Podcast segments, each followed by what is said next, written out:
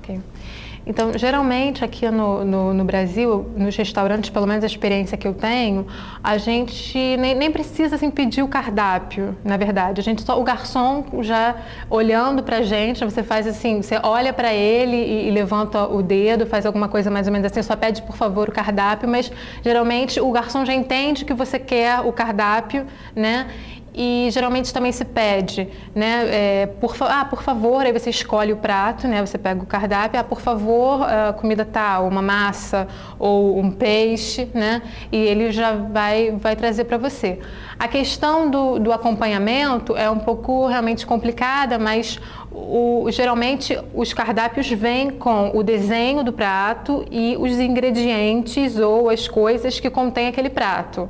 Se é um frango e o nome do frango, um frango ao molho, alguma coisa.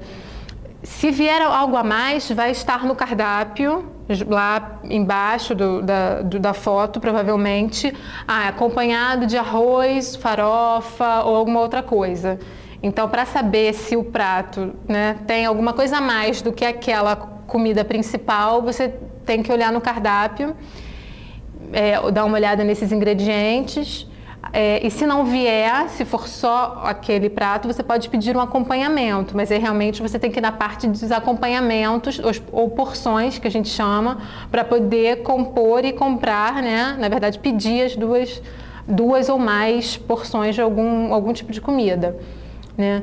Então, você poderia entrar no restaurante pedir, ah, por favor, o, garçom, é, o, o, cardápio, pedir ao garçom, você vai, ah, eu gostaria de, de um, um filé, filé mignon, ou então um filé mignon, por favor, acho que seria mais comum no dia a dia. Né? E ele vai trazer e se antes disso você tiver dúvida, você pode perguntar. Ele, ele vem com uh, com vinho, por exemplo, né, para beber, aí ele vem um vinho acompanhando, ou vem alguma outra coisa, vem arroz, aí você pode até perguntar, né, tem alguma coisa acompanhando?